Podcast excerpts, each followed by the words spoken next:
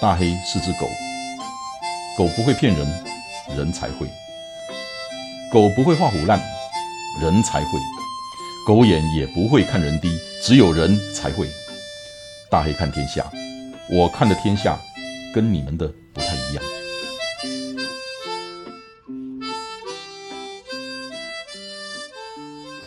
我是大黑哥。大家好，我是佩佩老师。减肥这个课题。我今天如果问你，减肥的目的到底是为了什么？那有的人会告诉我，我为了要穿衣服更好看。那也有人会告诉我，呃，我为了让自己更有自信。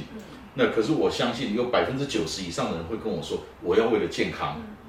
这个事情让我想起两年前，对，两年前，呃，我做了一次健康检查，那个健康检查的报告出来是满江红，我真的有吓到。然后。呃，看报告的时候，那个医生跟我讲，你这个肥胖已经是疾病了，嗯，它已经不是现象，它是疾病了。那你今天的体重如果不减下来，我开怎么好的药给你都没有用。那个时候我真正意识到我这个问题，我今天如果不改善，可能不止影响到我的生活品质，而且接下来的就是我的寿命一定会受到影响。所以那个时候呢，我就想，好吧，那我就邀一百个人来陪我一起减肥，然后我就在网络上公开的征那个专业人士来指导我们。所以跟佩佩老师认识就是那时候那时候开始的。好，回归到这个话题来，就是说减肥是为了要健康。那佩佩老师，健康有没有一个什么比较具体的定义，或者是？什么样的指标能告诉我我已经健康了，或者是我还是亚健康？不，在佩佩老师回答之前，我先跟各位说，我大概三个礼拜之前，我的检查报告出来，全部是黑字，除了我的视力以外，我全部是黑字。这个是我人生这一辈子到现在第一次健康检查全部是黑字的健检报告，所以这个也是。我想，我挣得了这个资格来跟大家分享。我请佩佩老师来告诉大家我们怎么做的。所以，佩佩老师告诉我们健康的定义、健康的指标到底是什么？嗯，健康的指标，首先我们先从我们的外观，外观有分三体目标。第一个就是体重，体重。可是体重会卡到说，有些人身高比较高，有些人身高比较低，对，所以体重并不是一个绝对值，我们必须要看的是 BMI。哦，所以。BMI 才是指标。对。那 BMI 怎么算？嗯，来考考你。其实我我有做功课。就我我的体重除以我的身高，再除以我的身高，那体重就以公斤，然后身高以公尺为单位，对不对？我自己招，我的体重现在是八十二，两年前我是九十八了，快过百了。那我的身高号称一米七六。所以八十二除以一点七六除以一点七六，所以我的 BMI 是二十六点五，六点五，超标了。男生要十八点五到二十四，所以我的革命还没有成功。哎，再努力一下。OK，好。那女生的话是十八点五到二十三哦。BMI 它是个指标，嗯，体重只是个绝对值。那我要看我的 BMI 的数字来知道说我这个体重是过重了。还是稍微过重，还是正常，对不对？是。OK，那 BMI 会影响到什么？BMI 的话，其实一个体重过重的人，通常他的体脂肪就会比较容易超标。除了体重之外啊，我们会看到有些人他八十公斤，可是他看起来是非常结实的。嗯。那一个同样八十公斤的人，看起来可能是肉肉的。嗯哼。所以人家都会说，那是不是体脂肪的关系？哦。对，所以体脂肪其实也是其中的一个指标。对。OK。那男生的话呢，体脂率要十五到十八哦。我我我二十一，我二十一，所以还是要再努力一下。那女生的话是二十到二十五。为什么女生会比较高？因为女生通常的话，我们的腹部的部分会有比较多的脂肪。OK。男生的话就比较不需要，因为女生本身她有一些内脏器的地方，比如说我们的子宫，这些是需要脂肪去做保护的。OK。嗯，对。所以皮下脂肪是越低越好吗？或者说，或者我这么问好了，体脂肪是越低越好吗？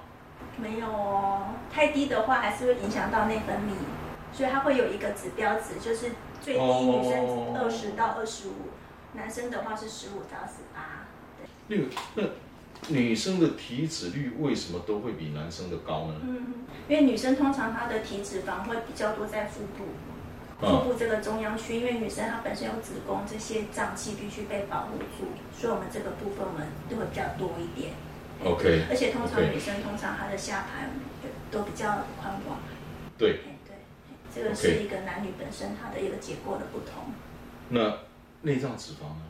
内脏脂肪它是包覆在内脏的，所以应该摸不到。呃，内脏脂肪摸不到。我我量测过，我的内脏脂肪是八。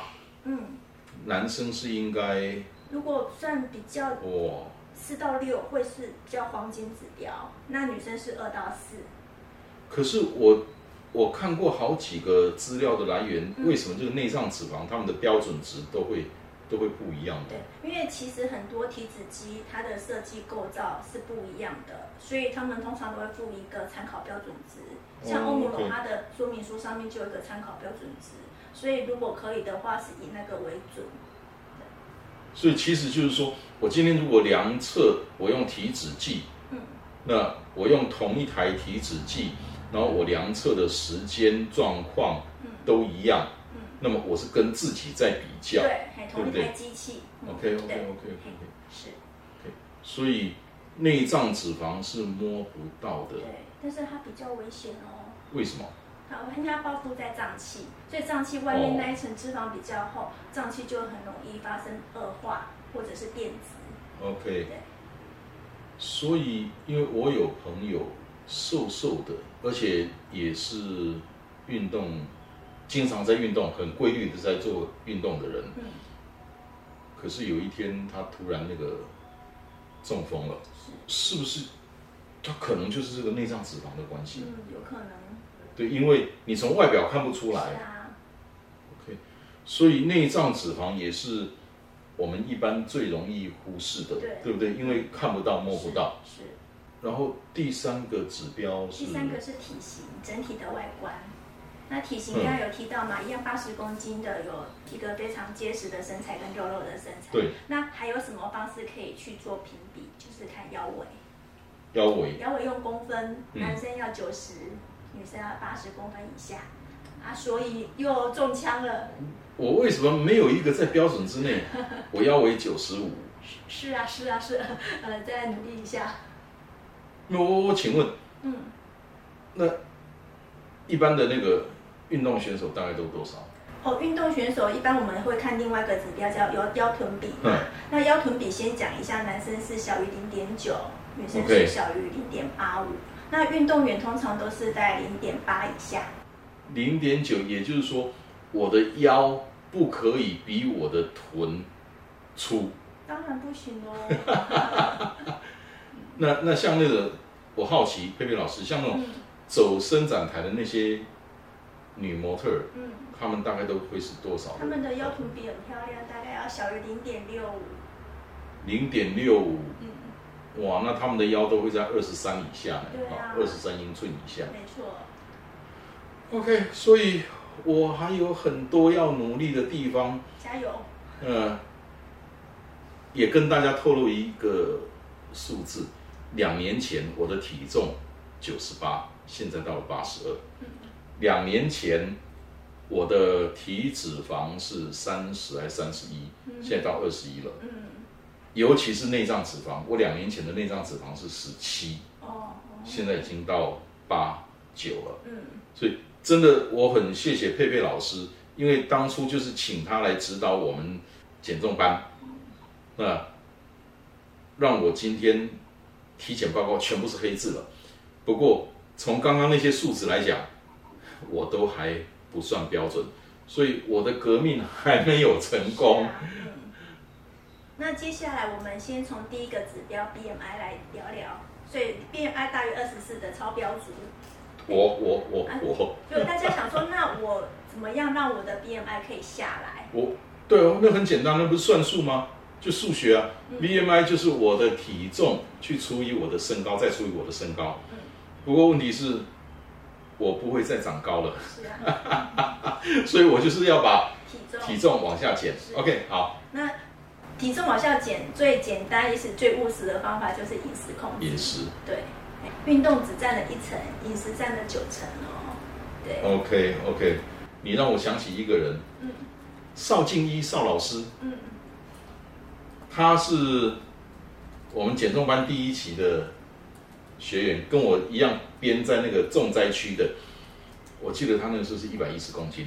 邵老师是周周嘛，他每个礼拜最，他每个礼拜跑一一场到两场的全马，那而且跑得也很快。嗯呃，他平常的练习也都很多，嗯，他一个月的跑量有最起码都有四五百四百以上有。对对，可是越跑越胖，越跑越胖，原来就是那张嘴巴。对 OK OK OK。那还有听到有些人是说，我都只吃一点点，或我只喝水就会胖。对对，对啊，这个其实都是错的。你去看一下他的饮食内容，他的饮食内容绝对都是有问题的。一般都会是什么样的问题？他们会觉得他们吃的很少，但是里面隐藏的一些热量的陷阱，他们并没有去了解。OK，所以刚刚佩佩老师所讲的就是说，有的人会觉得说我运动量够大，所以我吃没有关系。嗯，那有的人认为说我吃的也不多，对，那为什么还会胖？嗯所以就是第一个迷失，就是你的运动所消耗的热能，并不是说你吃了就你就可以放心的吃。对，这是热量迷失。对，然后第二个就是我吃的不多，可是会胖。嗯，问题是他乱吃是啊，，OK，吃炸鸡，嗯然后吃那个珍珠奶茶。嗯，，OK。所以在马场上有很多这样子的朋友，是，因为就是认为说我自己有在运动，跑量也很多，那我对自己好一点，我我不需要去顾忌食物的事情，所以就会产生了运动量其实够多，可是体重也没有下来。越跑越胖的很多。OK，对，那刚才有聊过了 BMI 的计算方式，那现在聊一个比较有趣的，是在英国的期刊 Lancet 里面讲的。其实嗯 BMI 我们刚刚有说嘛，是八点五到二十三或二十四对，这是一个指标值。那有没有一个黄金数字？有哦，嗯，二十二。所以变成说，我们不能够 BMI 太低，也不能太嗯高。所以很多人都崇尚我越瘦越好。对对，对啊，有些人就说，那我二十四达标了，我还不够健康。其实它二十二才是一个非常黄金的指标。它它那个黄金指标是什么意思？黄金指标就是当你 BMI 落在二十二，你的死亡率是最低的。哦对，OK，所以就是，所以它是一个中间值，对，你低于十低于那个十八点五，点五，嗯，高于二十四，对，它都是有风险的，死死亡风险比较高的。对，而在十八点五到二十四这中间，那个二十二的死亡率是最低的没。错没错。OK，好，我记下来，我记下来，二十二。对，这个是非常有趣的，而且是文献上面，这个文献它撇除了一些本身的一些疾病跟一些不好的习惯，比如抽烟的人，嗯所以它算是一个非常客观的数字。OK 嗯哼所以目标就是二十二。对，男生女生都一样吗？都一样。都一样嗯。好，嗯，对，而且它还有去分是全世界或东亚，东亚比较像我们身体族群的人，也都是以二十二为黄金指标。所以二十二这个数字就是放诸四海对皆准，是的，不管性别，不管族群或者的肤色，对对就对，二十二。好，好。那接下来的话，我们还要去看一下，有些人 BMI 太低，十八点五以下的嗯这个族群的人，他不健康是来自于肌肉量太低。什么意思呢？因为肌肉量太低的话，你没有办法撑起你所有的身体的一个重量，很容易导致肌肉流失引起的。也就是说，BMI 太低，就是他的体重过轻了，对对不对？而体重过轻了，有一个可能就是他的肌肉量不够。相对的肌肉量是不够的。OK 嗯哼 OK，这个部分也是引起死亡率高的风险，来自于肌肉量的不足。年纪越大的人，肌肉流失的会越多，当然，对不对？嗯，所以年纪越大的人越经不起叠胶，是，因为肌肉不够了，那么很容易的叠胶，那复原就比较慢。是，那尤其到了我我的亲戚有一个长辈，就是年纪大了以后，那个关节的部分，我可不可以说关节出问题？其实问题都在于支撑的肌肉量肌肉量不够了。力气不够，必须靠关节来支撑，导致关节的磨损会更严重。OK，对，还有一些女生她会因为这样子而导致她的内分泌混乱，甚至月经周期会乱掉。对这都是 BMI 太低引起的不好的。OK，对，所以 BMI 还是大家记得十八点五到二十三或二十四，然后不要太低，也不要太高。OK，好，那我们再讲下一个，那就是所谓的我们刚才聊到了身材看起来都八十公斤，有些是结结实的，有些是肉肉的，对那是来自于他的一个所谓的体脂肪。对我们来到了体脂肪的话题哦。好，那体脂肪的话怎么减呢？刚才有聊到是运动占九，呃，饮食占九成。九成那这些人的话，他的饮食占了七成，他反而运动的部分必须再去做微调。怎么说？因为一般运动大家都想到都是有氧运动，就是快走啊或慢跑。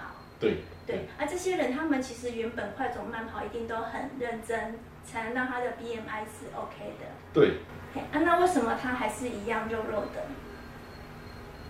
哦，他少了另外一个有氧之外的另外一个运动。无氧运动当动，然喽，无氧运动对这组这一群人来说就很重要。所以我我可不可以这么讲？就是说，呃，很多的女生她的内脏脂肪也不高，对，可她体脂肪就比较高。是，那也就是说，她的脂肪大部分来自于她的皮下脂肪。，嗯，OK，那这个道理就通了。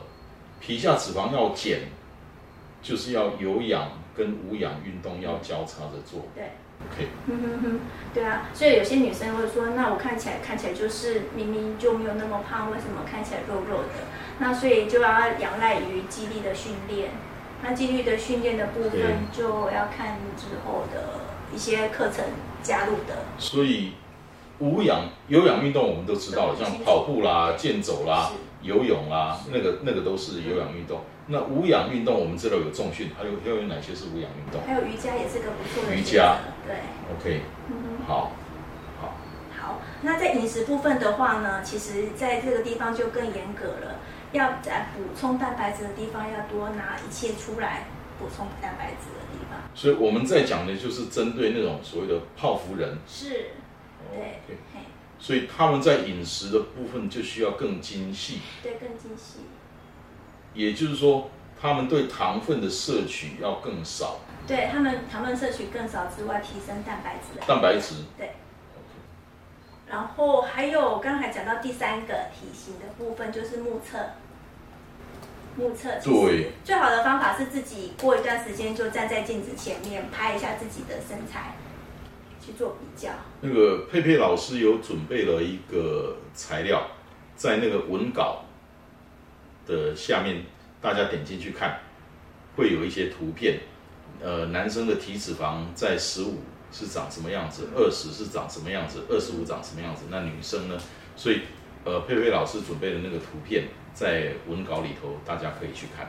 对啊，其实很像啊，像我自己看起来，我也跟照片中的大概十七 percent 的很像，所以其实这个目测蛮准的。我看看哦，呃，我也像，我是蛮二十一嘛对不对？对，那呀这里有一个二十的，对我我我就大概像这个样子，没有错。所以目测也是一个评比，所以三体目标就是来自于 BMI，然后体脂率跟一个体型。体型我们可以用目测的方式来做一个协助。体脂计也量得出来吗体脂计可以量出体脂率，？OK，所以体脂计可以量得出来我的体脂率，也可以量得出来我的内脏脂肪。对不对所以那个那个应该是最准的了，哦。嗯哼，OK，好，好，今天这一讲我们就到这里结束。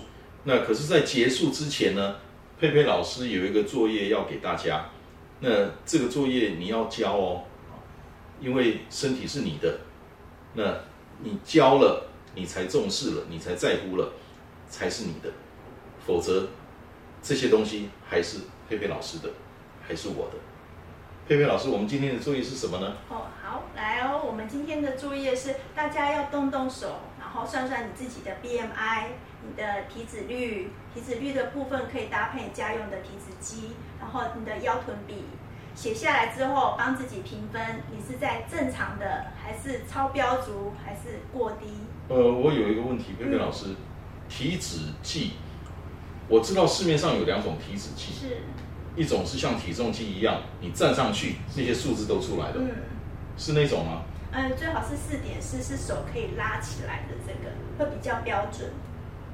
哦，OK，OK，OK，对，因为它是量测的，而那个体体重机即使出现的体脂率那张脂肪，那个是算的，那是计算的对，，用调用公司。所以提醒大家，你在测量的时候的体脂机，你需要买那种四点量测的，就是前面有个握把，它对，能够四点量测你的这些数值，那个才是比较正确的。好，那我们今天就真的到这里结束了，好，拜拜。